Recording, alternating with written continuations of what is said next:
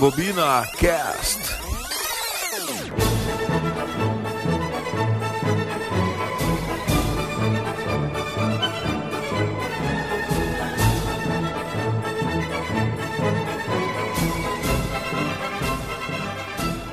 Tá certo, pessoal. Rebobina Cast no ar. Edição número 7 do seu podcast sobre cinema. Você nos ouve pelo aplicativo Spotify. Procura ali o canal do Rebobina Cast no seu app e você pode ouvir os dois últimos programas então do Rebobina. Também você pode ouvir no soundcloud.com barra RebobinaCast, sempre atualizado com as duas últimas edições do nosso programa. Se você quiser ouvir as edições passadas, as primeiras edições, aqueles tempos remotos de Rebobina, toda, toda a história do Rebobina está presente no nosso site www.sites.google.com barra site barra RebobinaCast. O Spike fica muito feliz pela facilidade de acesso aqui dos nossos programas. Mas aí você digita lá no seu navegador, você vai conseguir acessar e vai fazer o download de todos os programas do Rebobina para ouvir no seu celular enquanto viaja de ônibus, de carro, faz seus afazeres domésticos. Então, qualquer atividade, Rebobina é a companhia perfeita. Você pode conhecer um pouco mais do nosso programa, da nossa equipe, os bastidores e também curiosidades sobre o mundo do cinema pelas nossas redes sociais. Tem a nossa fanpage no Facebook, é o www.facebook.com rebobinacast. E também no Instagram, o arroba rebobinacast. Lá então você confere todas as novidades desse programa maravilhoso. Lembrando, nosso programa ele possui spoilers durante a conversa, então sempre que você ouvir esse som aqui é porque alguém falou alguma coisa que conta uma, alguma partezinha importante aí do filme. Aí você pode optar se vai ouvir ou vai dar aquele pulinho básico no, no navegador ali no, na sua barrinha de som. Também você pode conversar com a equipe do Rebobina mandando sua crítica, sua sugestão, seu elogio pelo nosso e-mail rebobinacast@gmail.com é o canal de contato que você tem com essa equipe unida do Rebobina, essa equipe que eu aprendi a amar também, assim como você tá aprendendo aos poucos a amar essa essa equipe, porque é, tem egos muito interessantes aqui, é um time de peso mesmo, a equipe do Rebobina. Hoje o programa vai falar sobre, sobre cinebiografias musicais, porque cinebiografias existem muitas, muitas histórias de vida são contadas no cinema, mas hoje a gente vai filtrar então só nas musicais e num outro momento Rebobina segue falando de cinebiografias. Então vou começar apresentando o time que está aqui comigo hoje, equipe titular do Rebobina para você que sentia falta de, dessa equipe de peso. Eu começo com o cara que a vida dele daria uma cinebiografia e um dia vou gravar. Rodrigo Seco, fala Seco! E aí, Jonas? Prazer estar de volta aí um pouquinho debilitado.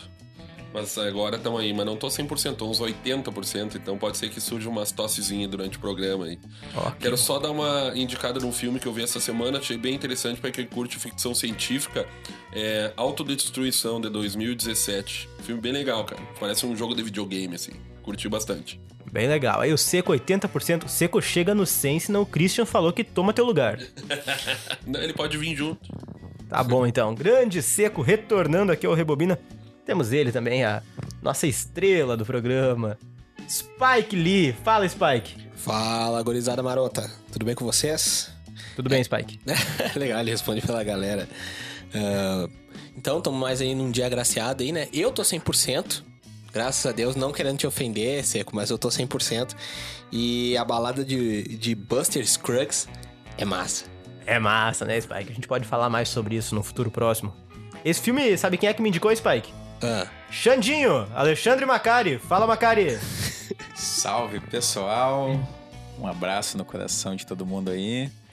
Quero indicar aqui um filme que assisti essa semana, acompanhado do meu amigo Jonas. Um filme chamado Glória Feita de Sangue, do grande Stanley Kubrick filmaço que eu olhei com o Macari. Então essa semana tá 100% Macari? Tô, digamos, 99%. 100 eu vou completar agora. Ah, que bonito. que bonito. Vamos ver se debaixo d'água tá tudo 100%. Lá do aquário do Fafá. Fala, Fabrício! Olá, Jonas, Spike, Rodrigo, Alexandre. É uma satisfação estar convosco novamente. Olha, Está tudo 100% aqui. tudo 100%, Spike? Então tá aí, já dá pra montar São, nosso ranking aí. reforço as dicas dos meus, meus colegas aí. O, o filme do, que o Seco indicou eu não assisti ainda, mas o do, do Spike, do Alexandre, são filmes que valem a pena dar uma conferida. Mas Sempre são filmes que vale a pena dar uma conferida, porque a nossa equipe só indica filmes com extrema qualidade aqui, passa pelo crivo dos nossos grandes cinéfilos do Rebobina. Spike tá bastante feliz. O Spike 100% é, é, outros, é outros 500, né, Spike? Aí é diferente mesmo o programa quando o Spike tá 100%.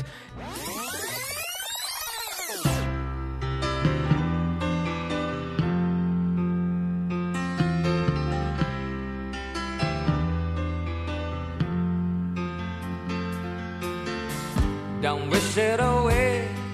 Don't look at it like it's forever. Então vamos pro cara que tá 80% começar esse programa, porque a gente vai falar de, de cinebiografias. Mas o Seco, ele é o cara que provoca, né? Todo começo de Rebobina, ele, ele vem com essa dúvida filosófica dele, eh, esse questionamento para iniciar aqui o debate. Depois a gente começa a falar especificamente de, de algumas cinebiografias musicais, mas antes vamos ouvir aquela pergunta marota do Rodrigo Seco. Ah, a pergunta marota que eu vou trazer hoje, eu, eu admito que eu roubei do, Fa- do Fabrício no primeiro programa, onde ele, ele, ele comentou sobre. é, Eu quero perguntar pra vocês se vocês acham que pra fazer uma cinebiografia, se o, o ator ele precisa ser parecido com o, com, o, com a, aquela figura que ele vai, a- ah, vai tentar representar.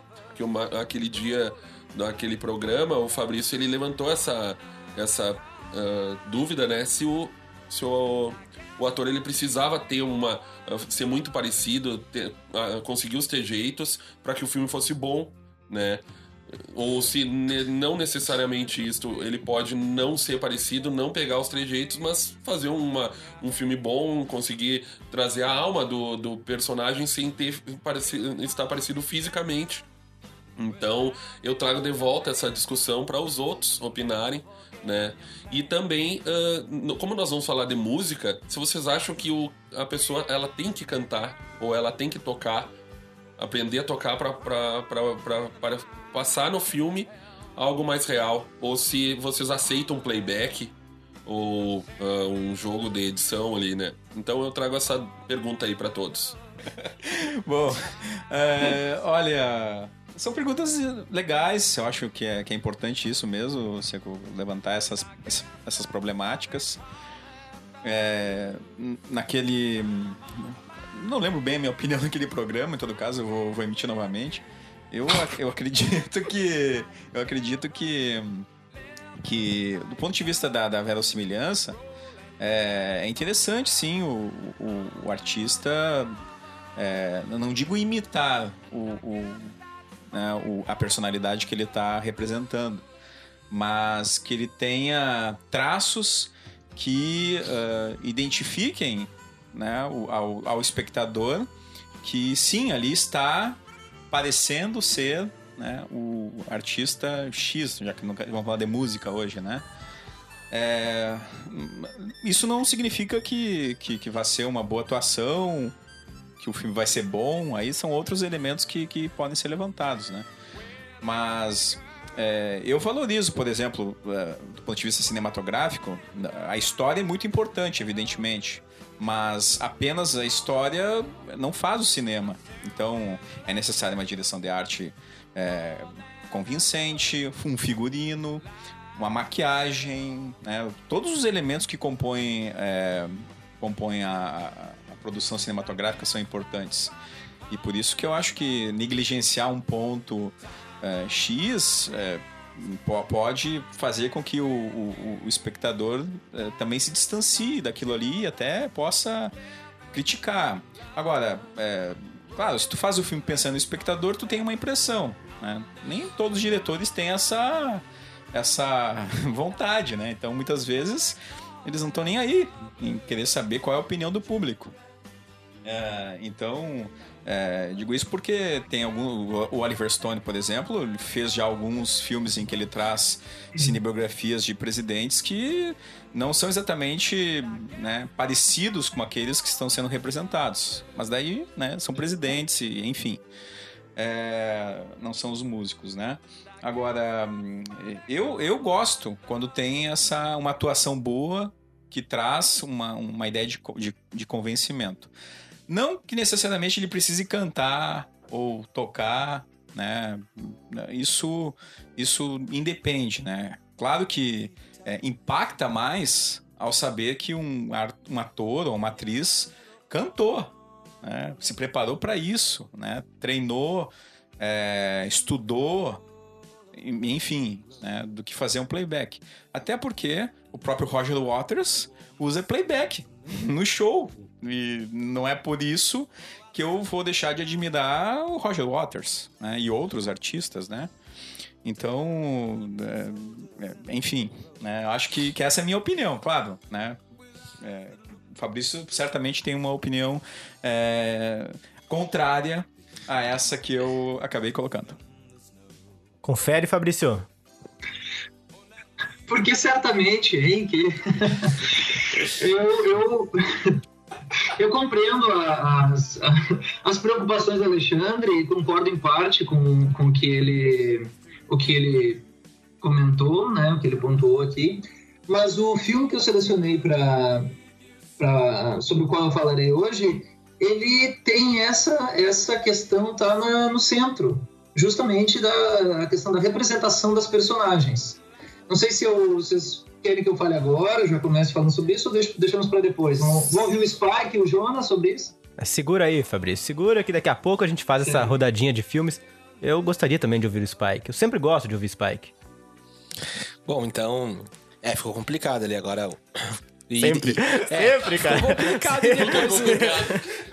ah, meu, e depois do é Fabrício, complicado. depois do, do Macari falar alguma coisa em relação a isso, novamente fica complicado. Mas eu tenho um ponto. Ah, eu concordo com tudo que o Fabrício e o Alexandre falaram. Ah, até tô curioso pra saber qual é o filme agora, Fabrício, eh, que tu tem pra recomendar em relação sobre essa temática, né? Ser o centro do filme, do roteiro, né?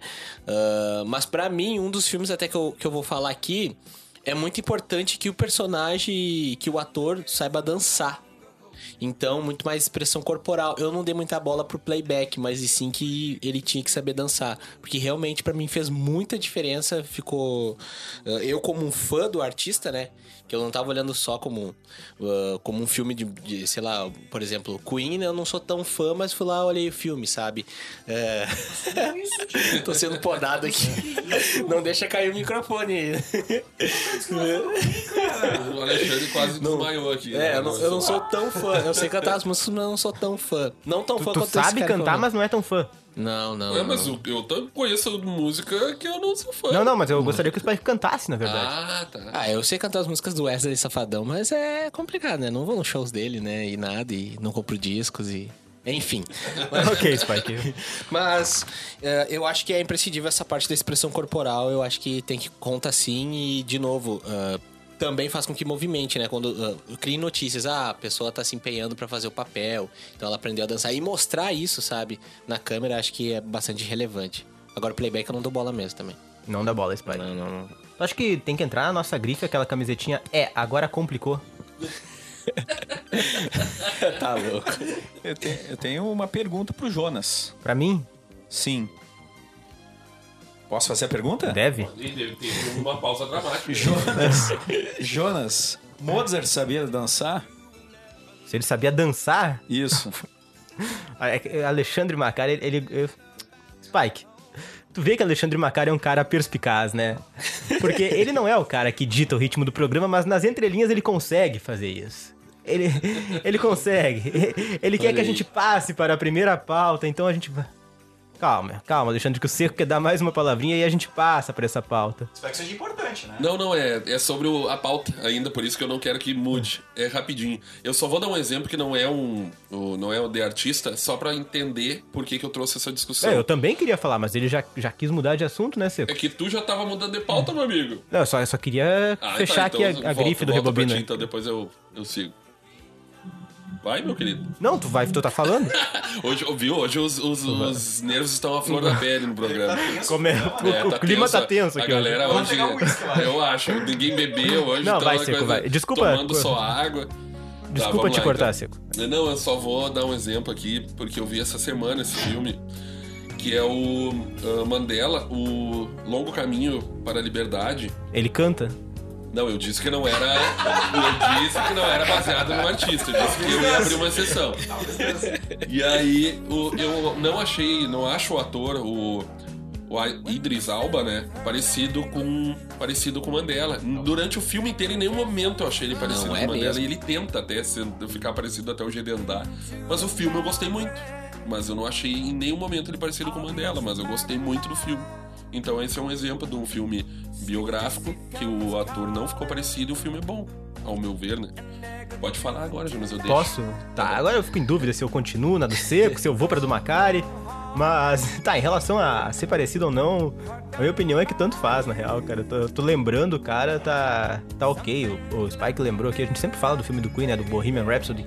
E dentro da banda, né? O Fred Mercury talvez não seja tão parecido, mas o Brian May, todo mundo saiu falando do cinema que era ele na máquina do tempo, né? Que era ator igual. Isso, de certa forma, impressiona o fã que vai olhar no cinema. Pô, um cara igual a ele. É massa, mas tu com uma boa maquiagem, figurino ali, peruquinha e tal, dentadura, tu resolve também. Deixa igual, mas, mas faz aquela verossimilhança. Mas agora sim, Macari. Agora Então sim. eu vou perguntar novamente. Não, mas eu, eu não quero responder isso, eu quero. eu quero começar aqui a primeira pauta, então, do programa. Segunda já, na real, né? Porque a gente começou com a perguntinha perspicaz também. Olha, a palavra já foi a segunda vez perspicaz e eu nunca tinha falado na vida. Então vamos lá. Ahn,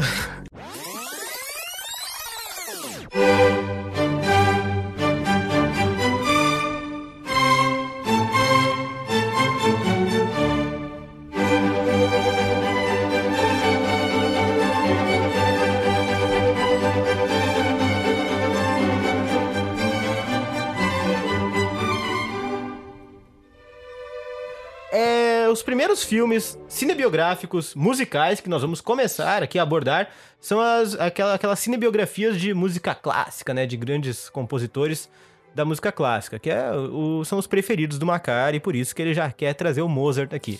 Então a gente vai começar falando do filme que ele mais gosta, que é um grande filme mesmo, é um filmaço, que é o Amadeus, né? É esse filme que conta, entre aspas, né, a história do, do Mozart, da, da- na verdade da rivalidade dele com o... Vamos lá, meu, meu itali... é, ele é italiano? Anto... Isso, é italiano. Antônio Sal... Salieri. Salieri. Isso. Tá certo? Isso. Macari é o nosso cara que fala Certo. todas, todas as línguas, tá certo. Então tá, é, é- conta a história dessa, dessa rivalidade, claro que no sentido de realidade, talvez não- a cinebiografia não traz uma história real, né? Porque talvez essa rivalidade nem tenha existido, é baseado numa peça de teatro, se não me engano, logo logo o Macari vai trazer essas informações. Nosso cinéfilo mora aqui. Mas esse filme, cara, é um, é um filmaço mesmo. ah, conta a história dessa rivalidade do Salieri relembrando o passado dele com, com o Mozart, ali quando ele já tá mais velhinho, né? Contando toda essa história, o Mozart um tanto quanto caricato nesse filme, né? Personagem que ele fala que o Salieri tem uma certa inveja, talvez, porque ele é um cara que sempre se esforçou, estudou música, sempre quis ser um grande músico, enquanto o Mozart é um cara graciado por Deus, com esse dom divino de ser um grande músico, sem precisar tal, de grande esforço. Ele até se esforçava, né? Mas, ele, mas quando tem o toquezinho do todo-poderoso Criador, aí é mais fácil, né, Spike? Então, ah, Alexandre, eu vou te fazer uma pergunta. Mozart sabia dançar? Tá louco. Bom, provocado então pela, pela colocação do nosso grande amigo Spike, eu. né, porque a provocação veio do Spike, na verdade, né? Foi É. Quando ele, quando ele traz que muito mais do que cantar ou mesmo né, dublar, ou sei lá, é importante que o artista dance. É verdade. Então, né, no caso dos músicos clássicos, teria um certo probleminha aí, né? Porque eles tocam para os outros dançar. Então, é, né, não exatamente eles são os dançarinos. Em todo caso, né, não fui à profundeza biográfica do, do Mozart, justamente porque né, é, é um artista que nós é, talvez, mesmo sem conhecer, a gente conheça, no sentido que a música e algumas notas que, que são tocadas já remetem, né? Então, às vezes, a gente nem sabe quem é o sujeito, quando que nasceu, quando viveu, onde viveu, qual era a situação da vida dele. E o Milos Forman, que era um grande diretor, que faleceu até recentemente, dirigiu o- esse, esse filme chamado Amadeus, justamente em alusão ao- a uma parte do nome do, do Wolfgang Amadeus Mozart, né? Isso, e foi escolhido justamente essa parte porque Amadeus, Macari, significa amado de Deus. e aí ó. já entra nesse joguinho do Salieri, que, que fala, né, que o Mozart é um cara agraciado com esse toque divino, então por isso ele é um amado de Deus. Isso, enquanto né? Salieri é um renegado. É, até porque o filme, é, ele é muito mais, ele traz muito mais esse protagonismo do, do Salieri do que exatamente do, do Mozart, né? Exato. Então, porque o Salieri que conta a história. E a forma e o, o- de certa forma, o humor que é colocado ali na, nas cenas iniciais, por exemplo, né? Quando tem todo um, um jogo ali, porque o Salieri, ele tá tipo. é, se, eu- não me falha a memória, tá tipo um manicômio, assim, ele tá né, meio transtornado. À beira ele- da morte ali, na beira né? da morte, ele tá, né, completamente pirado, assim. E aí ele fica lembrando isso porque ele se culpa de ter matado o Mozart, né? Então, esse, é, é, essa estratégia narrativa, ela funciona bem, assim, pro ritmo do filme, que tem três horas de duração, um filme longo, é, mas muito bem, muito bem é, desenvolvido nesse sentido das atuações, né? E eu gosto, ainda que concorde com contigo o fato do, do, do Amadeus, né? Ele, do Mozart, ele está caricato, assim, a atuação do Tom Hulce. É, mas até a risada, aquela risada Muito bom, característica. muito bom. né? Não, não- dizer que ele tá caricato, na verdade, não foi uma crítica, porque eu achei muito legal. É, e eu, eu acho que, que, que isso é um, é um ponto que, que, que favorece, assim.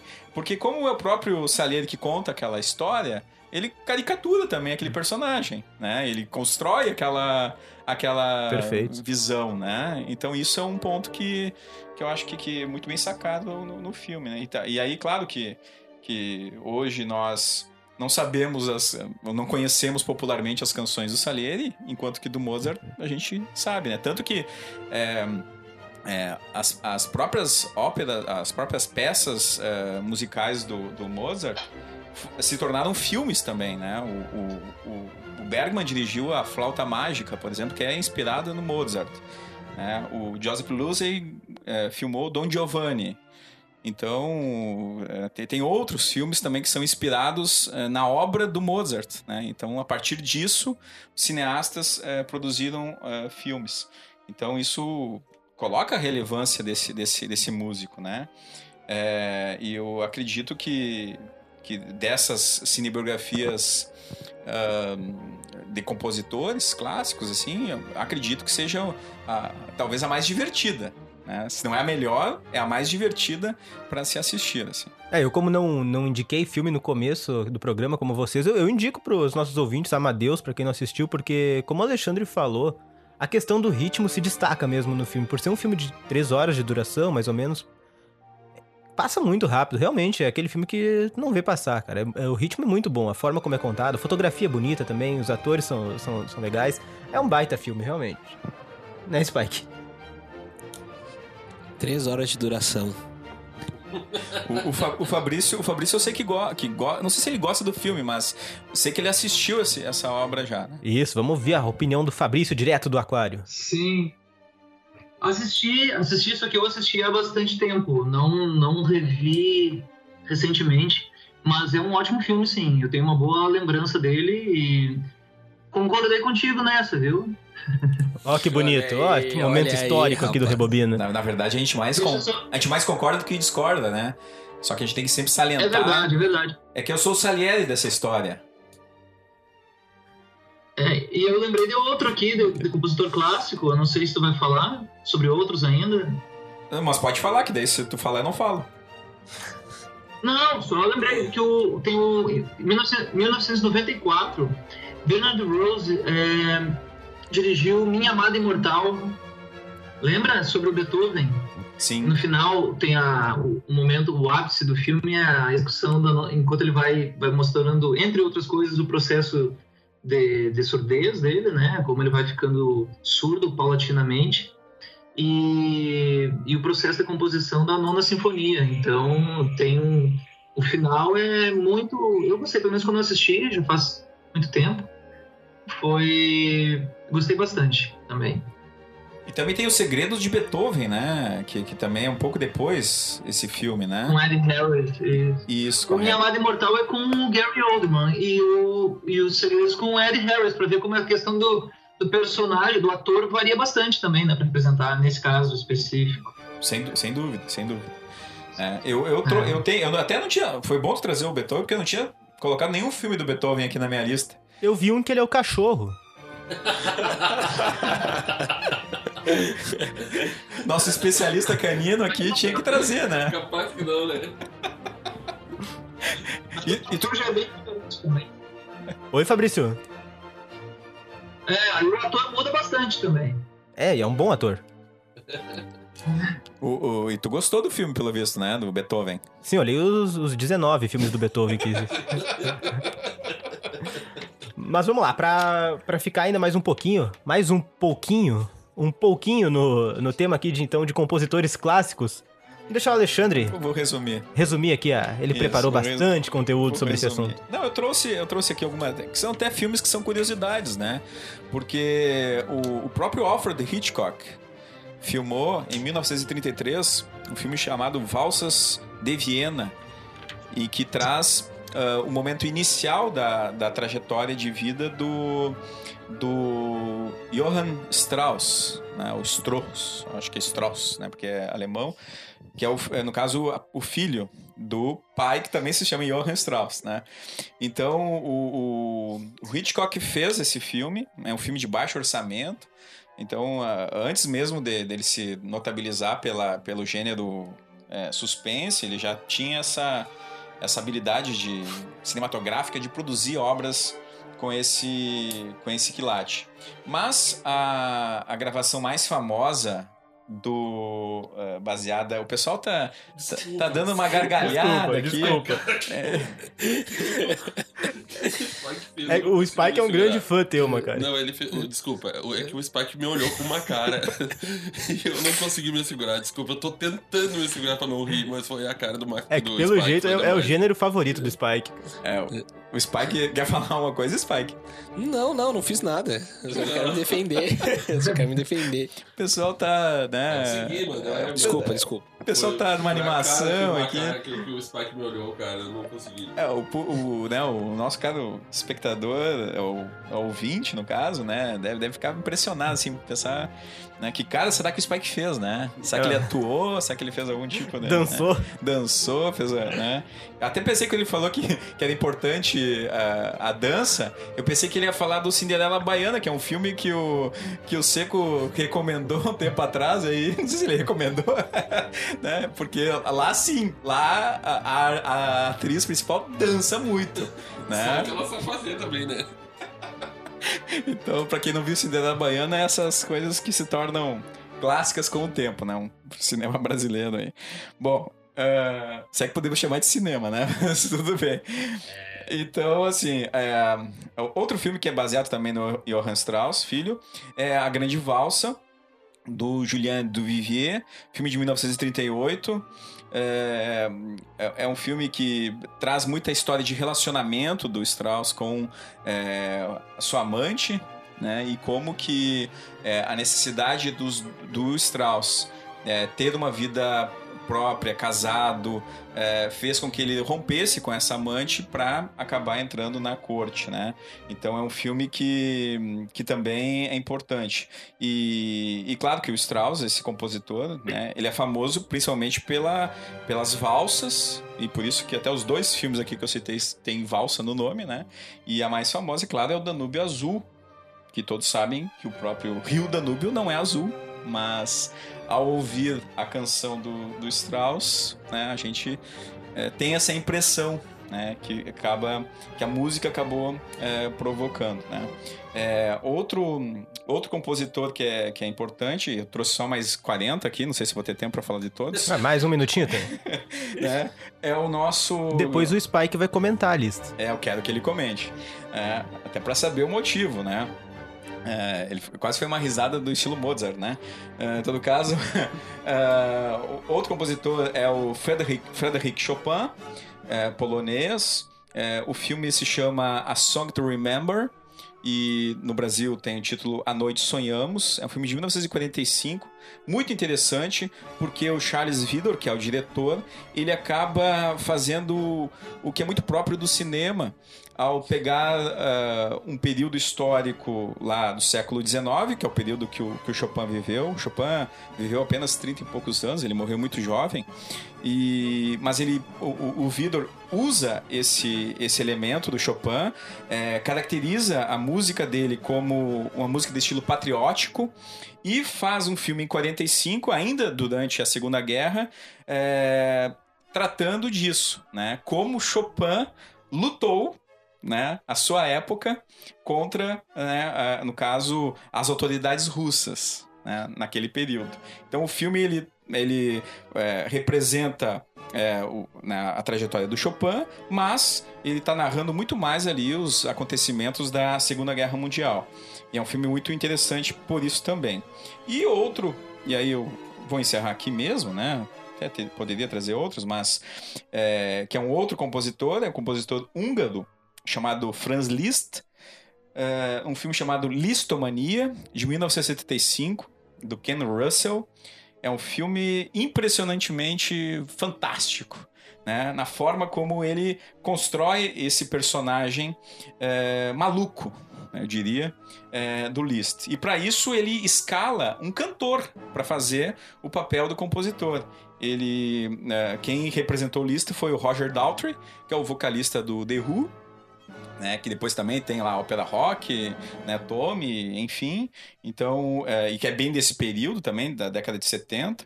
Então, Roger Daltrey ele representa o Liszt de uma forma apaixonante, com muita fantasia, né? E é, também interessante porque, além do, do Roger Daltrey, tem outros músicos presentes no filme.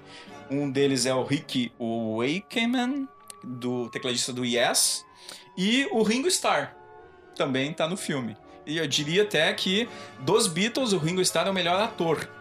Né? É, nos filmes que os Beatles fizeram e mesmo esses posteriores, o Ringo Starr sempre é, se saiu melhor. E só para colocar aqui que é interessante que é um outro filme que é tão maluco que o Liszt ele é lá do século é, 19, mas é, ele percorre uma trajetória que vai fazer uma comparação maluca do Richard Wagner, em certo momento, com o Hitler. Como se o Wagner tivesse encarnando o Hitler, justamente fazendo referência lá, todo um processo histórico, musical, de referenciação nacionalista e tal, né, que o nazismo posteriormente né, a- acirrou de uma forma maior. Então, assim, hum, agora gostaria de ouvir, então, vou, vou, vou, vou cortar o Jonas aqui. Gostaria de ver a opinião do meu amigo Spike sobre essas minhas referências. Assistiu algum, Spike? Não, não, mas eu gosto de The Who. Eu não gosto quando fica essa briga de egos aqui no nosso programa. Eu prefiro aquele clima amistoso, do riso solto. Mas vai lá, Seco. Cara, eu não tenho que falar, eu não, não vi nenhum desses filmes e não é que trouxe é- nenhum filme de- sobre é- músico clássico, então. É que o Seco pegou o microfone com tanta propriedade aqui que eu pensei, agora o Seco vai se consagrar na música clássica, Mas cara. que jeito. Não, não. Eu cheguei, não, não fiz o dever de casa, não trouxe nenhum clássico. Vou deixar lá pro Fabrício que, que trouxe o Beethoven. Tem mais algum aí pra nós, ô Fabrício? Ah, a a lista do Alexandre é muito boa, né? Eu queria só acrescentar um filme nacional, então, que é o Vila Lobos, Uma Vida de Paixão, uma produção de, se não me engano, 2000, dirigida pelo Zelito Viana, né, que tem o Marcos Palmeira no papel principal.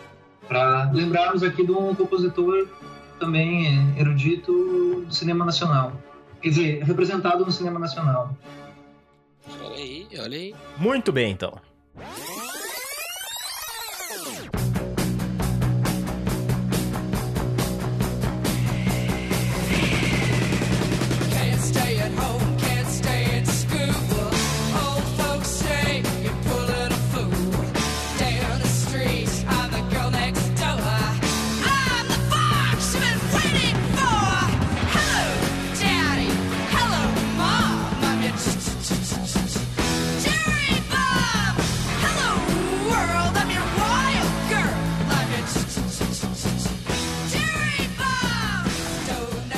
Agora rebobina cinebiografias musicais.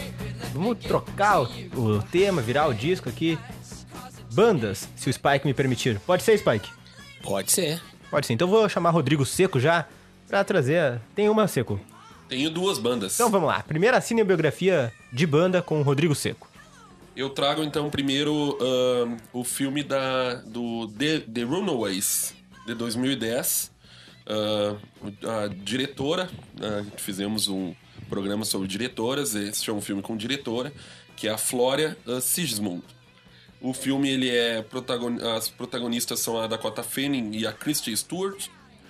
E o filme conta a história da banda, The Runaways, e que, cara, eu curti muito quando eu vi, tanto que eu comentei no outro programa que eu queria que o Bohemian uh, Rhapsody fosse mais parecido com esse filme, que ele mostra mais os bastidores mesmo, de como formou a banda e... Porque a banda, ela é, ela é uma banda que teve um, um, um período bem curto, foram só dois anos de banda, e a vocalista ficou muito pouco tempo, que é a principal da, da banda, que é a, no- na época era a, a atração da banda, né? Que era a Cherry Bomb, a, a Cherry Curry. E quem tá nessa banda é a Joan Jett, que é quem acaba depois fazendo sucesso até hoje, né? E o filme eu achei legal que depois eu fui pesquisar sobre ele e eu descobri que vai dentro daquela nossa discussão que todas as moças que fizeram os papéis, as atrizes, aprenderam a tocar. E todas as músicas que aparecem no filme, elas estão realmente tocando. E a, e a, e a Dakota Fanning, ela canta mesmo as músicas da, da banda. Tanto que depois do, do, do filme, a música Cherry Bomb, que é a mais famosa delas, ela, ela começou a tocar nas rádios com a versão da Dakota Fanning tocando. Então, ah, pra te ver como elas ficaram em torno de seis meses ensaiando e aprendendo, nenhuma delas tocava. Ela, ah, tiveram que tocar guitarra, baixo, bateria, né?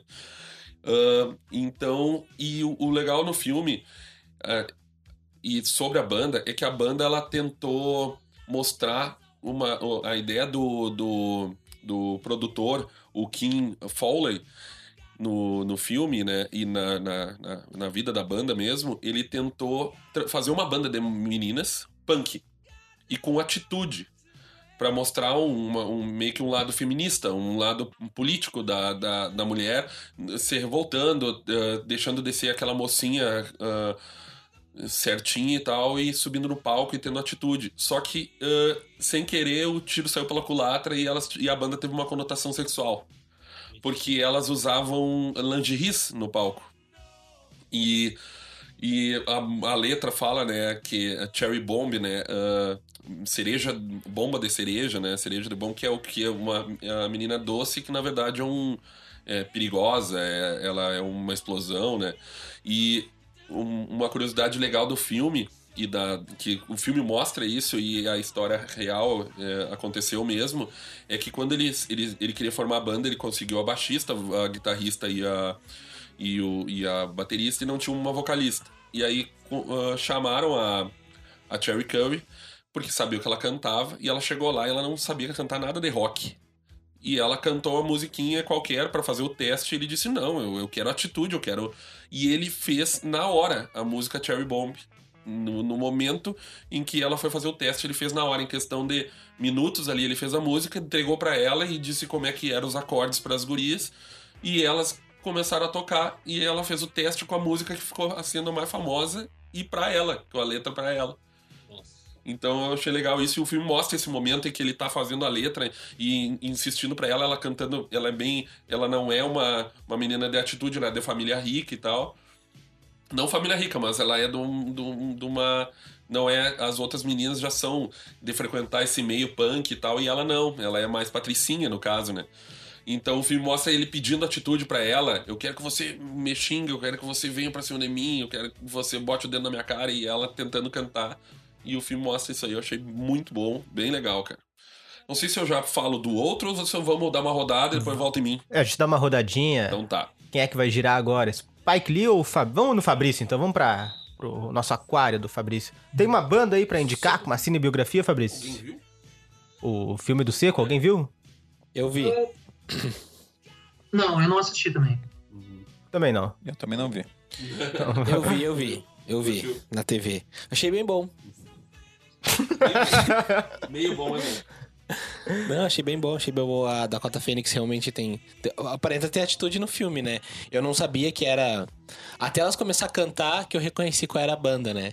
Então, Cherry Bomb realmente, quando começa a cantar. Eu, eu ia falar isso, só que eu fiquei me aguentando aqui pra não cortar o seco. Eu ia começar a cantar a música pra ver se era mesmo do filme e acertei. Sinta-se livre, Spike. Não, não, agora eu posso passar. Não quero tirar uma vez aqui. Pode ser o Fabrício, então? Pode ser, pode lá, ser. Fabrício, um filme de banda. Bom, eu não tinha pensado num, num filme de banda pra, pra, pra indicar assim, mas enquanto vocês falavam, eu me lembrei do Bad Beat, Os Cinco Rapazes de Liverpool. Vocês conhecem esse filme? Sim.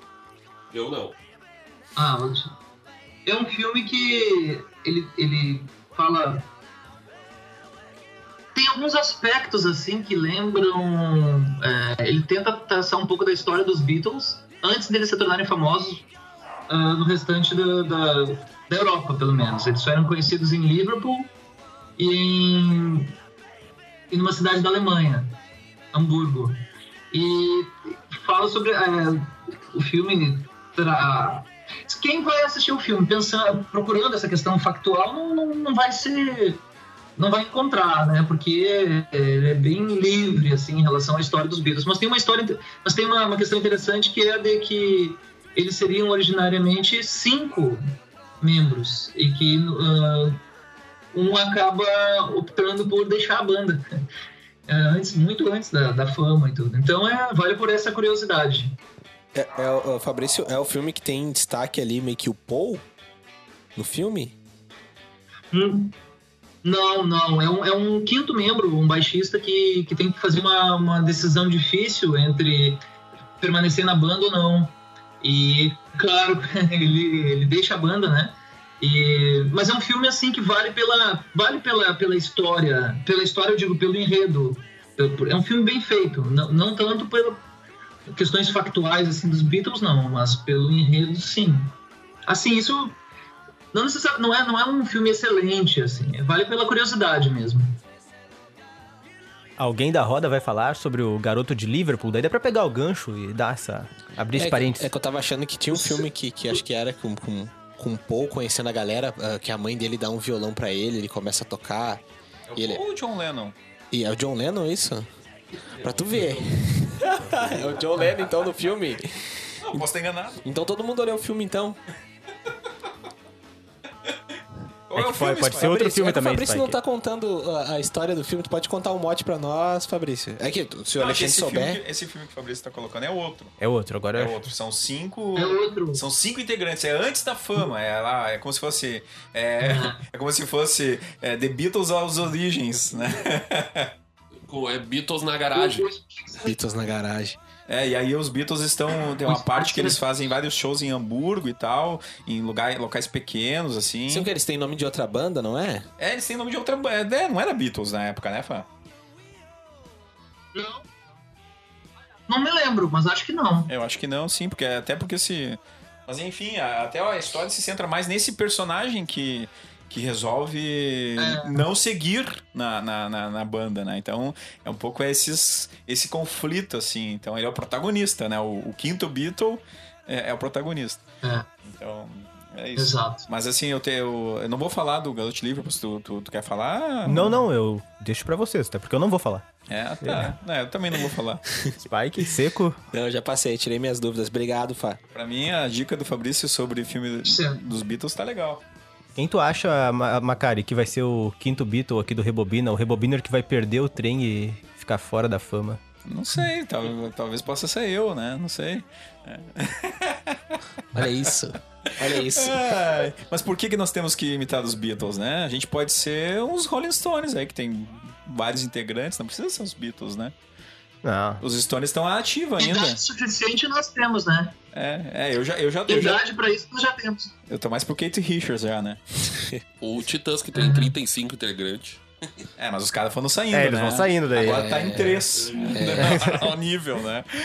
Bom, ah, posso falar um filme de banda também? Pode. Eu só vou falar o título. Só o título. É, The Doors, do Oliver Stone. Vai Tá. ser só o título mesmo? Só o Ah, bem título. Só o título. Nenhum comentário. É, fe- fenomenal esse filme. Pra mim, o Oliver Stone é o cara. É. Agora complicou, né, Spike? Não, não complicou não, meu filme é bom também. Então vai lá, Spike. Vamos lá então. Então eu queria chamar um filmezinho que é do ano dele. Tem tem que rufar os tambores aí.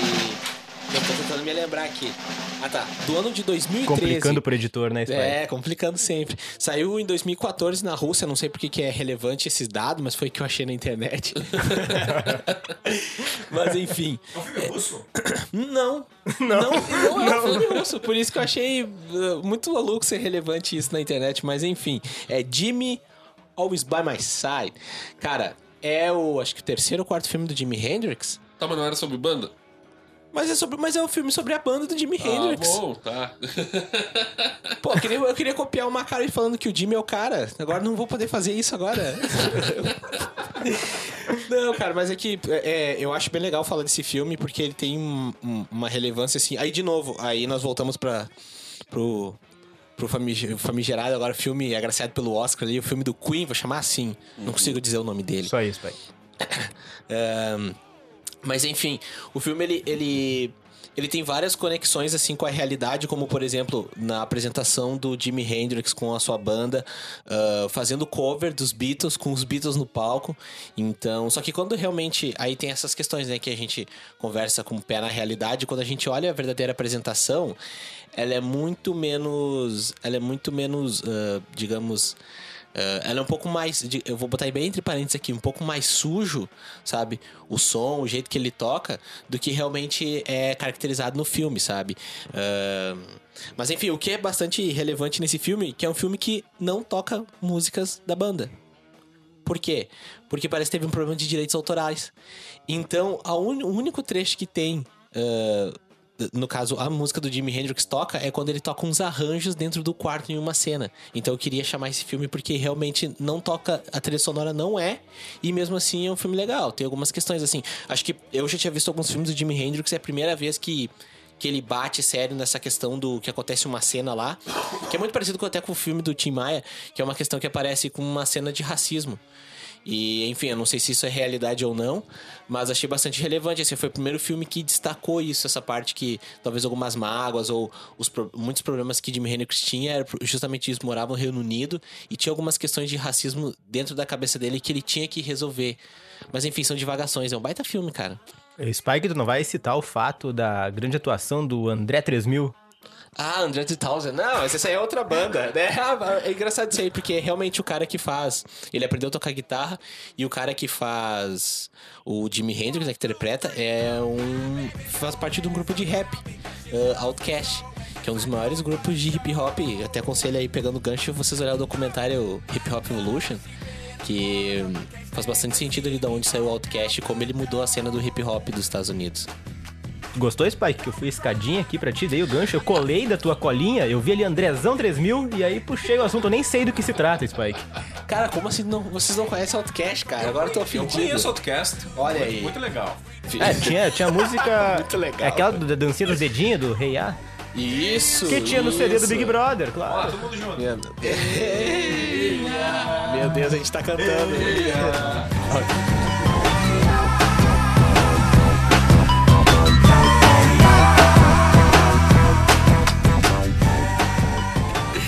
É isso aí, Ah, viu? que Aí, momento do. Rebobina, né? Cara, eu, eu não. Eu me lembro de ter visto um filme do Jimi Hendrix assim, ó. Sabe aquele, aquele jeito que tu vê o filme passando na TV e tu fazendo outras coisas? Então eu não sei qual dos filmes do Jimi Hendrix que eu vi mal visto. Então eu não posso comentar se é esse ou não. Pô, legal. Pô, legal. Ah, Seco, qual é o outro filme que tu tem pra trazer aí? Cara, assim, ó, eu vou trazer uma, um que com certeza vocês não viram ainda. Olha Ah, só. não, eu sei, esse eu sei que vocês não viram. Porque é um filme bem novo. E, e talvez vocês nem saibam dessa história. Mas eu já sabia da história dessa banda, que é a banda Mayhem. Que eu já sabia da história dessa banda. E quando eu fiquei sabendo que ia sair um filme, eu fiquei meio de olho pra ver quando é que ia ser lançado, porque eu queria ver. E lançaram agora. Ele foi lançado em em fevereiro agora deste ano, de 2019, e logo que eu consegui, eu, eu consegui assistir ele. E ele, assim, ó, não é, ele é um filme de um, pouco baixo orçamento, não é um filme com, com muita qualidade ah, orçamentária, né? Mas. E, a- e os atores também são hum, desconhecidos. O mais conhecidinho é o irmão do. do. Macaulay Culkin. Que é o. o Rolly Culkin. Kira. Então, ninguém conhece. Ah, mas assim, ó, o filme vale pela história da banda. Que, eu- que as- eu vou dar um resuminho aqui pra vocês. A, a banda Mayhem, ela é uma banda conheci- conhecida, assim, ó, por causa do. Ela foi uma das bandas mais bizarras, com história mais assim, ó, tosca que já existiu na- no mundo, assim, é, é inacreditável as histórias que, que eles têm. Ah, eles são do black, black metal norueguês.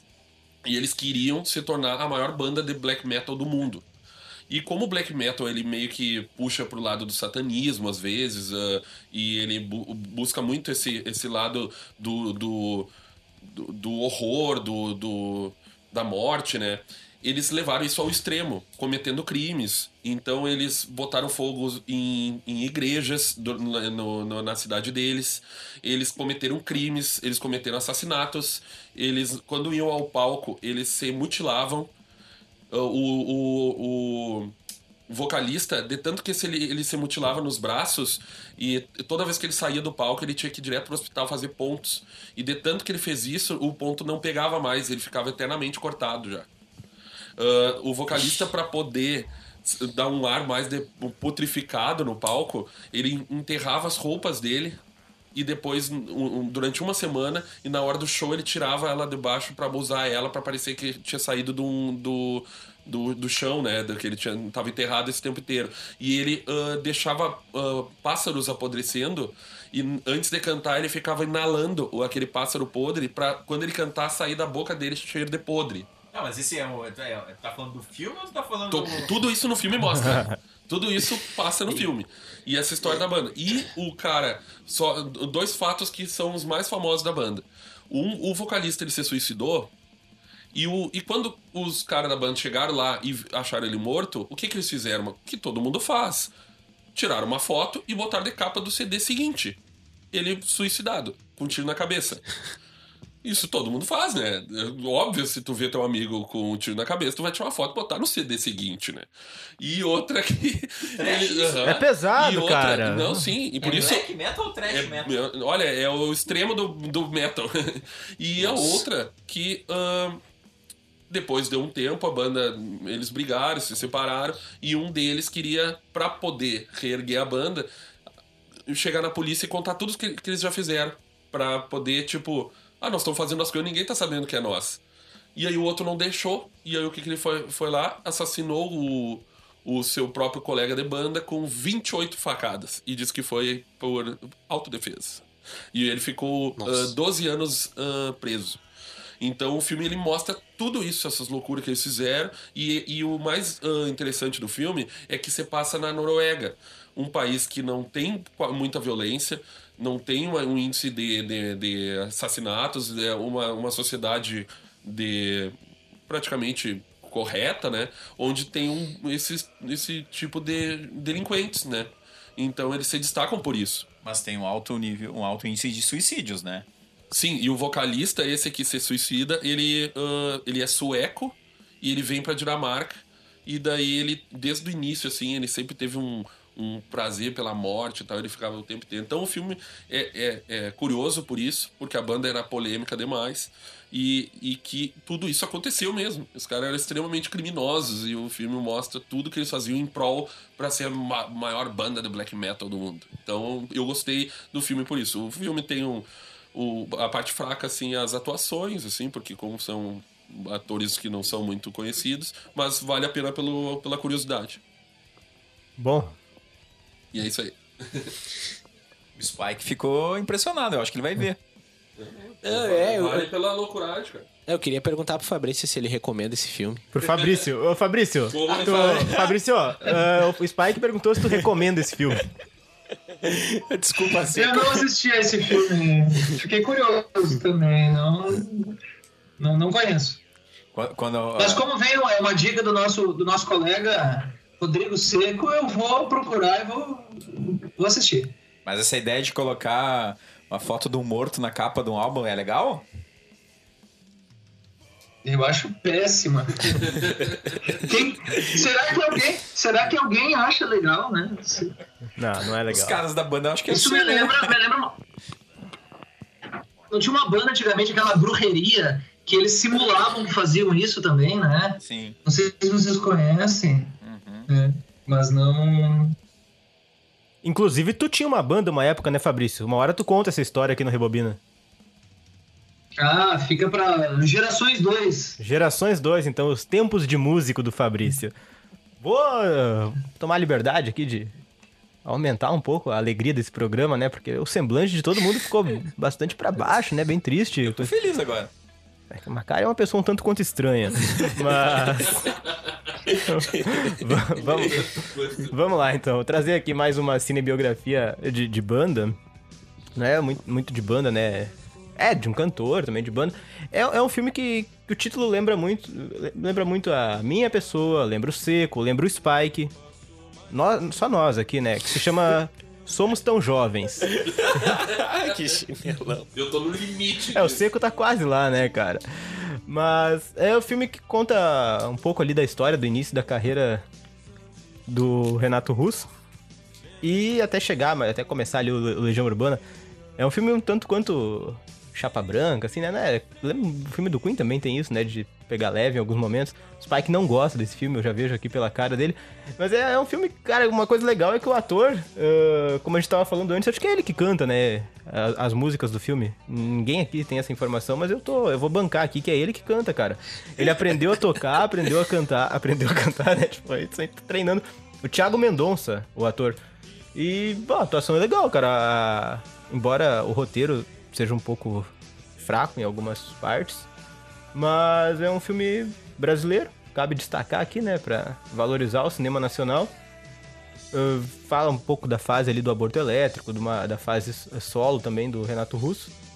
E, pô, vale a atuação do Thiago Mendonça pelo fato dele. Porque é bem legal a trilha sonora do filme, as músicas ficaram boas, a composição.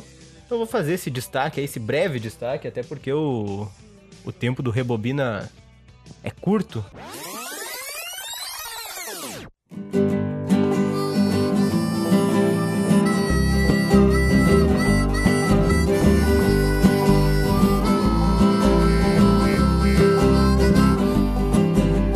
Clouds so swift, the rain's pouring in. We're gonna see a movie called Gone. Pack up your money, put up your temper, Gwen. You ain't going nowhere.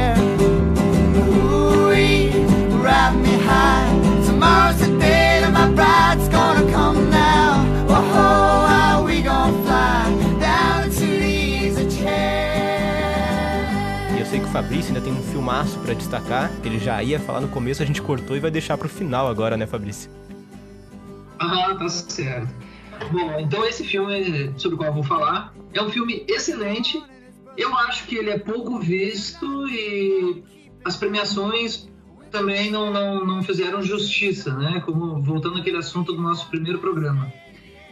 É um filme de 2007, se chama Não Estou Lá, do Todd Haynes, que aliás é um diretor muito bom, viu? O diretor do Carol, do Longe do, Longe do Paraíso, é, e retomando então a, a, a pergunta do, do Seco lá no início do, do programa, ele, ele tem nessa questão da personagem um, um, um, um- foco, o foco do filme é justamente isso, se é possível, como, como representar melhor, porque como representar melhor uma pessoa, não? a vida de uma pessoa que existe ou que existiu através da, da ficção, né? Então recriar essa vida e, e traçar em poucas horas é, mais ou menos uma síntese do que foi a vida dela. E a opção do, do, do, do Todd Haynes foi... é, ah, o, o músico é o Bob Dylan, certo? Músico central na história do- do- da música americana a partir dos anos 60 é, que influenciou inclu- inclusive os Beatles, né? E trouxe seriedade às, às, às, às letras das músicas, né? Das canções. Bom, mas enfim, como que ator que escolheram para representar o Bob Dylan? Não apenas um, mas seis atores. né? A, a vida dele ela é dividida assim, em sete personagens principais, digamos, durante o filme, cada um representado por um ator. Aliás, o, tem um deles que representa dois atores, mas cada, cada sessão da vida dele, cada parte da vida dele tem toda uma, uma estética diferenciada. O filme é bastante fragmentado, assim, ele tem. Ele usa luzes diferentes para cada história, cenários diferentes, referências cinematográficas diversificadas. O filme é, é, é bastante metalinguístico, assim, ele, ele tem. Para se referir à vida dele, não é apenas um enredo que conta a história, mas frases que aparecem, um outdoor, ah, capas de revista, trechos de poemas, todos eles se referindo a um, ao mundo, ao que está ligado à vida do Bob Dylan. E o que é curioso, que remete a essa questão do, do seco, é que foram desses seis atores para representar o Bob Dylan, né, um, um homem é, branco, descendente de, de, judeu, né, descendente de judeus, embora ele não não tenha seguido a religião na maior parte da, da vida dele. É, são autores como Heath Ledger, o Christian Bale, Richard Gere e, surpreendentemente, né, a Kate Blanchett, uma mulher representa o Bob Dylan numa parte da vida dele e um ator afrodescendente de 13 anos na época das filmagens também faz o, a, a, parte inicial da vida dele ali, que é aquela mais ligada à música, à música folk, né, dos anos 60. Então, é muito curioso como, como ele, como justamente essas personagens, esses atores, não são parecidos com o Bob Dylan da vida real. né? Exceto talvez um, um ou outro momento ali, o Christian Bale talvez se pareça mais, mas os outros não. A Kate Blanchett o imita muito bem, né? Porque existe inclusive refilmagens assim de, de é, citações, né? A, a documentários que foram feitos com Bob Dylan. Então a Kate Blanchett tenta imitar justamente esses trejeitos, a, a roupa, a voz. É, é a que mais a que mais se assemelha, digamos, ao Bob Dylan na vida real é a Kate Blanchett, para vocês terem uma ideia. E fora isso, é um filme é um filme muito bom porque ele ele mostra como a vida de uma pessoa é um enigma. né? Principalmente assim no, no caso de um artista que, embora tenha estado na mídia desde os anos 60, ele sempre se negou a dar a, a dar muitas, muitas explicações, explicações sobre a obra dele, que, que é cheia de alusões, assim, até surreais em alguns momentos. Ele teve uma guinada na vida que quando, quando ele, todo mundo esperava que ele fosse seguir com as músicas de protesto que o tornaram tão conhecido, né, junto com a Joan Baez, ele tocou em eventos importantes da- dos direitos humanos nos Estados Unidos. É, ele, ele muda, passa a utilizar a guitarra elétrica, por exemplo, que era algo que, que os artistas folk não utilizavam. E tudo isso, os motivos que o levaram a isso e outras, outros momentos chave da vida dele, quando ele é, passa a cantar músicas gospel, por exemplo, né? tudo isso, o filme não procura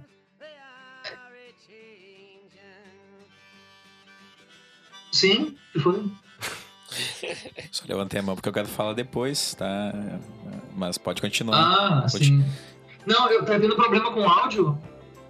Não? Vai lá, Fabrício. Não.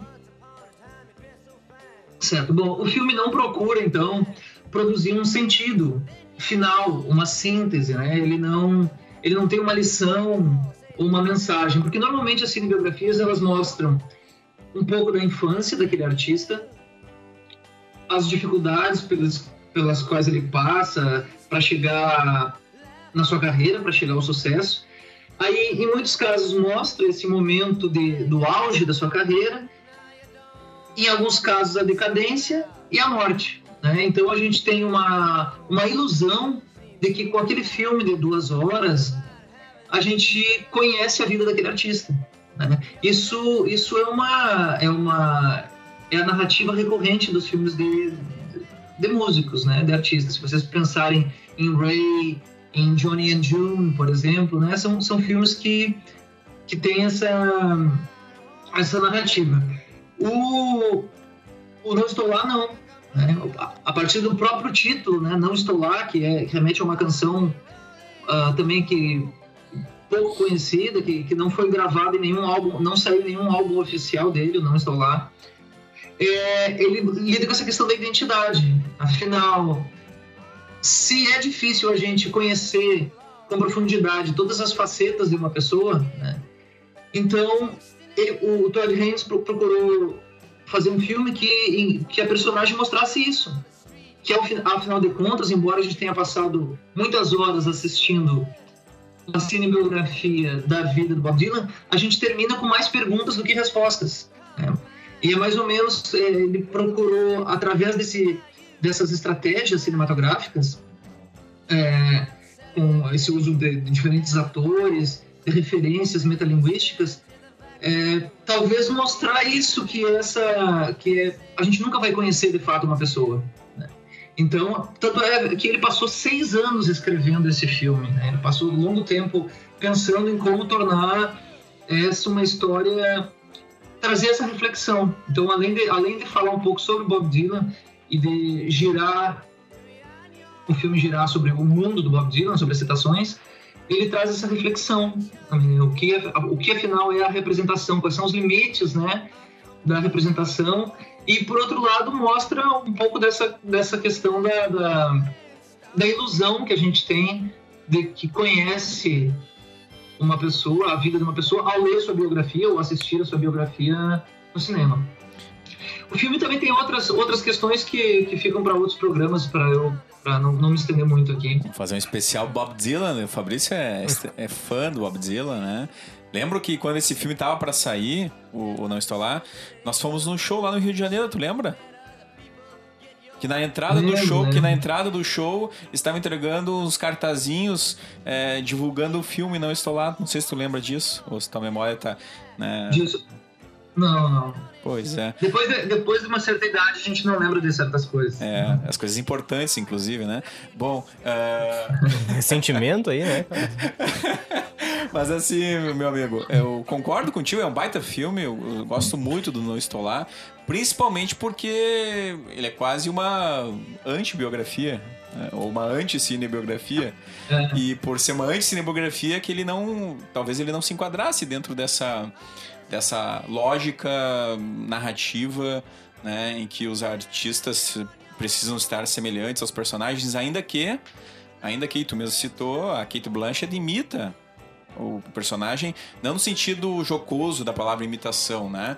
Mas hum, é, nessa ideia justamente de é, parecer representar episódios que saíram em documentários, que já tinham sido é, registrados em outros momentos, que inclusive né, o próprio filme do, do Queen, vamos entrar na onda aqui de chamar o Bohemian Rhapsody do filme do Queen, né?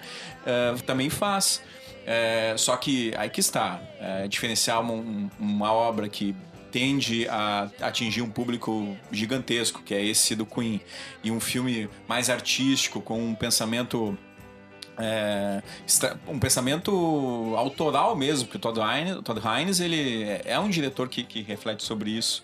E, e, e esse filme traz isso. Agora, é, isso, esse ponto também né, torna a- as atuações irregulares ao longo do, do, do, do- filme. Né? Então a gente vê uma diferença muito grande lá do Richard Gere, por exemplo, para a própria Kate Blanchett ou para o Christian Bale, né? que para mim tem a- esses dois últimos aqui tem as melhores atuações. Né? Então, é, é, eu, eu, eu gosto desse filme, mas eu, eu, eu tendo a só a, a colocar esse ponto que é uma, é uma anti-cinebiografia. Né? Então, só, e foi importante tu trazer isso, né? Porque como, como a gente vai fazer uma biografia do, do Bob Dylan em ficção? Um cara que é né, multifacetado, que tem várias épocas, que uma época ele não acredita em Deus, na outra ele tá lá cantando Glória ao Senhor, né? E- então é, é uma coisa bem, bem interessante, claro, né? Mas é, merece, merece sem dúvida um, um programa especial aí do Bob Dylan.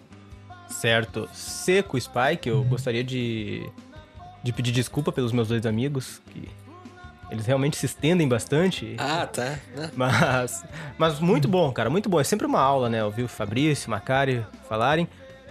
Infelizmente, se acalmem, mas aquele papel de chato, né? O Rebobina tá estourando já o tempo. Então vocês sejam sucintos agora. Cada um vai ter o seu momento ainda de brilhar, não se preocupem. Mas aquele momentinho rápido, tá? Começar com o Seco que tá louco pra falar depois desses dois monólogos aí. Seco, eu vou aproveitar já, porque o tempo já tá alto. Eu já vou agradecer a tua participação nesse Rebobina.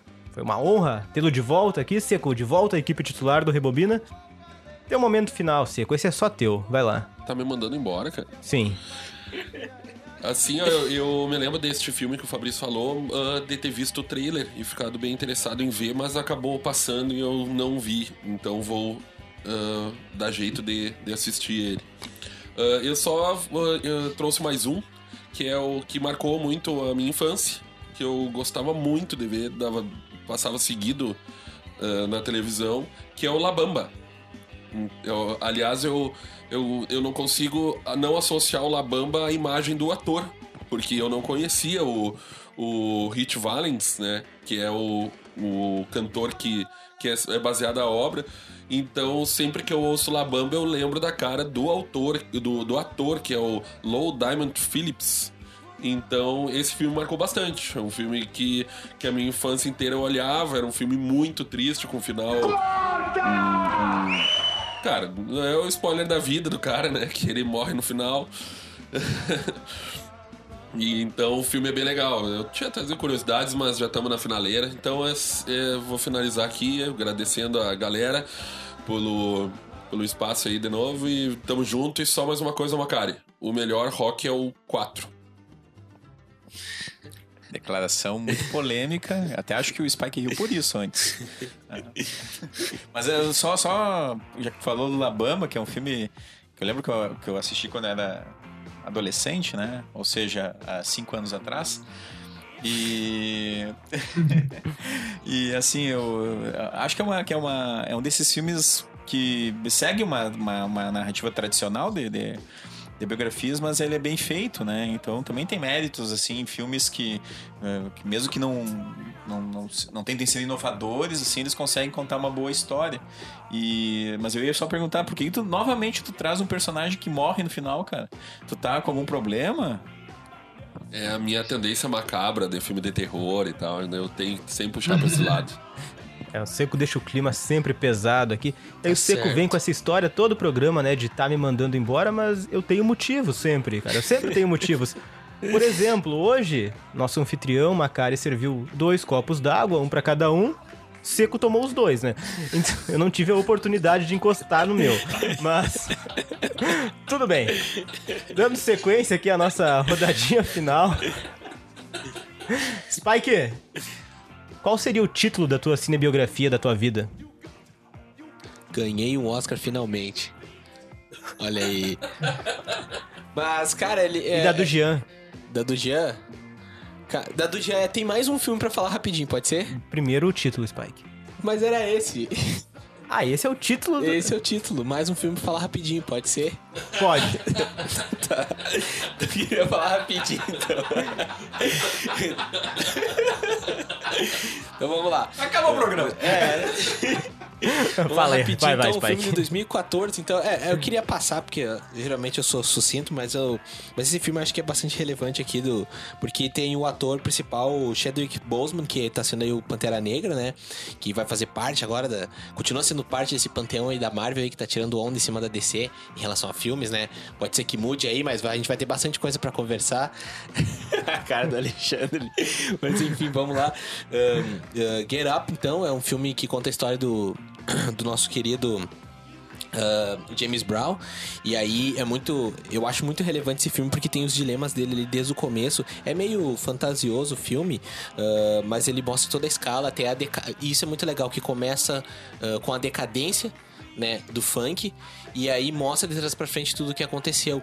E, e não e o mais e o mais legal é que ele não é chapa branca ele não esconde os problemas que o personagem tinha. Até com as mulheres até tem cenas de agressão.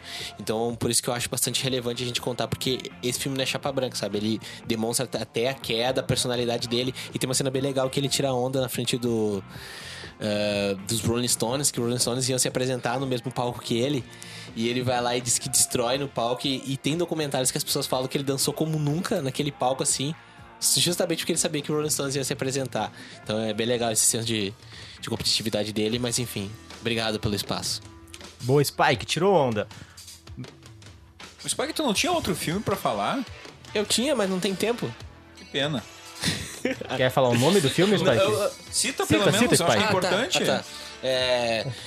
É que o, o nosso colega aqui, o, o nosso colega, o Âncora, já tinha comentado um filme brasileiro, mas, Mas eu ele, queria ele, fazer ele essa citou, parte. ele citou pior. É, acertou o pior, porque Cazuza, O Tempo Não Para, de 2004, é um filmaço. Com o ator Daniel Oliveira, que perdeu 13... Ganhou ou perdeu 13 quilos, Perdeu, gente? Spike. Perdeu, né? É. porque tem as cenas também da, da AIDS, né? Eu sabia que quando o cara tá com AIDS, o cara emagrece, não engorda. É, pois é. Mas é um filmaço, a- a- apesar de que eu acredito que eu olhei quando tinha certos 15 anos, então não sei como é olhar, reolhar o filme hoje, né? Mas eu lembro que eu me, me encantei, fui apaixonado, e quando eu fui com sede ao pote, âncora, no, no seu filme que você recomendou, foi uma baita decepção, porque eu Decepção, tava né, esperando, eu tava esperando um Cazuza 2, sabe? Eu queria chorar junto, sabe? Eu queria cantar O Tempo Não Para com Renato Russo, mas não rolou. Tá, deu a louca no Spike aqui agora, né, galera? Obrigado, Spike. Ah, nessa onda de filmes brasileiros, eu vou me despedir já do, do Alexandre Macari pedindo que ele comente Dois Filhos de Francisco. Eu- pois é, era um dos que estava na minha lista. Rapidinho, hein? Se, se vai fazer de verdade, é rapidinho. Não, não vou comentar. Então, não. Eu prefiro me abster desses comentários. É, até porque eu trouxe aqui alguns documentários, já que também é, é possível. é, Mas aí é outro programa, se Macari. realizar É biografias, outro não, programa. as biografias de, de- de músicos, né? Mas eu vou, vou me restringir a um diretor, então, que, que trabalha com biografias. Teria outros, mas é um, é um diretor aí desconhecido do público chamado Martin Scorsese que fez diversas, eh, diversas. Tem um trânsito muito grande em relacionado à música de qualidade. E quando eu coloco música de qualidade é porque eh, tá ali obras eh, relacionadas ao Bob Dylan, tá relacionado aos Rolling Stones, ao George Harrison. E agora, em 2019, vai sair uma, um outro documentário que faz alusão à década de 70 é, desse músico que o, que, o, que o Fabrício citou antes, o Bob Dylan, né? Que é um filme chamado Rolling Thunder Review, a Bob Dylan Story by Martin Scorsese. Então ele alia documentário, concerto e também um pouco de sentimento, né? Que é algo que os filmes do, do Martin Scorsese sempre é, pulsam. E acredito que é, conhecendo esse diretor desconhecido aí por, pela maioria do público, imagino eu, né? Não sei se os colegas aqui conhecem o Martin Scorsese. Tô brincando. Aqui todo mundo é fã do Martin Scorsese, né? A gente vai fazer um- uma filmografia especial com todo mundo comentando os filmes do Martin Scorsese. Quando saiu o filme dele da Netflix. Isso, o o Irishman. Então, é, aí fica a dica, né? De acessar esses documentários também que, que, que fazem é, referência ao mundo da, da música. aí. Obrigado, Macari. Não vai dar o tchauzinho pro público? Um abraço no coração de todos. Tá bom. Se é feito com o coração, é bem feito, como diria Spike. Aquaman, tuas considerações finais, breves. Certo, eu ia lembrar aqui também do, do documentário No Direction Home, mas o Alexandre, como sempre, lembra de tudo, né? Me, me resta dizer que eu gostei muito, surpreendentemente, da atuação do Richard Gere no, no Não Estou Lá. Eu discordo do Alexandre nessa, nesse ponto.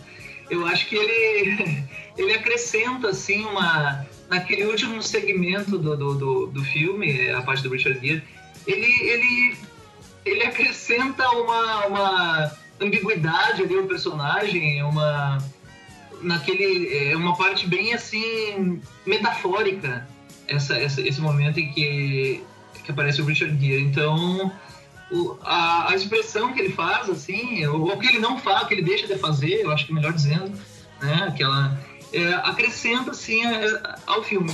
E lembrei, lem- lembrei de ti, Jonas, porque tem uma cena nessa, nesse segmento com um cachorro muito tocante. Então, eu te indico o filme pra ver o cachorro no Não Estou Lá. Só pra ver o cachorro, né? Eu pensei que o Fabrício ia citar Sim. algum. Eu, eu pensei que o Fabrício ia citar algum filme do Jonas Brothers. Hannah Montana, algo desse tipo. É, a gente tá voltando com tudo agora.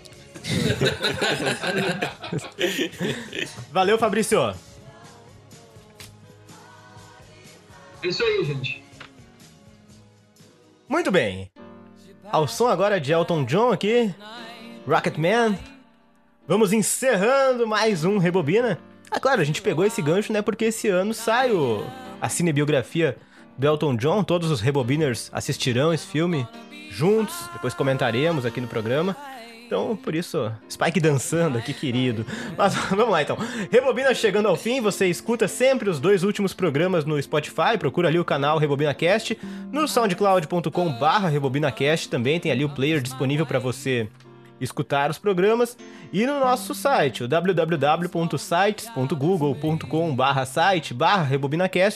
você tem todo o histórico de programas do Rebobina para baixar ali e escutar, então, todas as edições do Rebobinas que você perdeu também. Nosso Instagram, arroba RebobinaCast, a fanpage no Facebook, www.facebook.com RebobinaCast e o e-mail para entrar em contato com essa equipe linda aqui é o rebobinacast, arroba gmail.com. Mais um Rebobina chegando ao fim, a gente volta na semana que vem. Alexandre Macário, fã dos filmes clássicos, convida todos nós agora para tomar um Chopin e acabar o programa. Então, grande abraço, galera, até mais.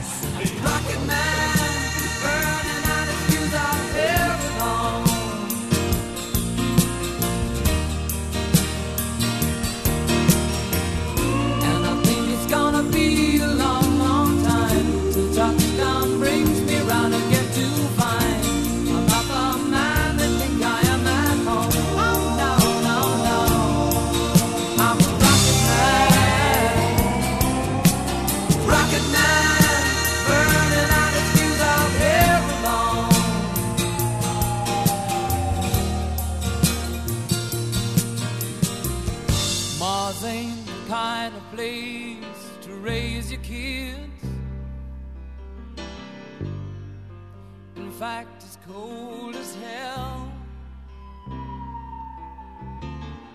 And there's no one.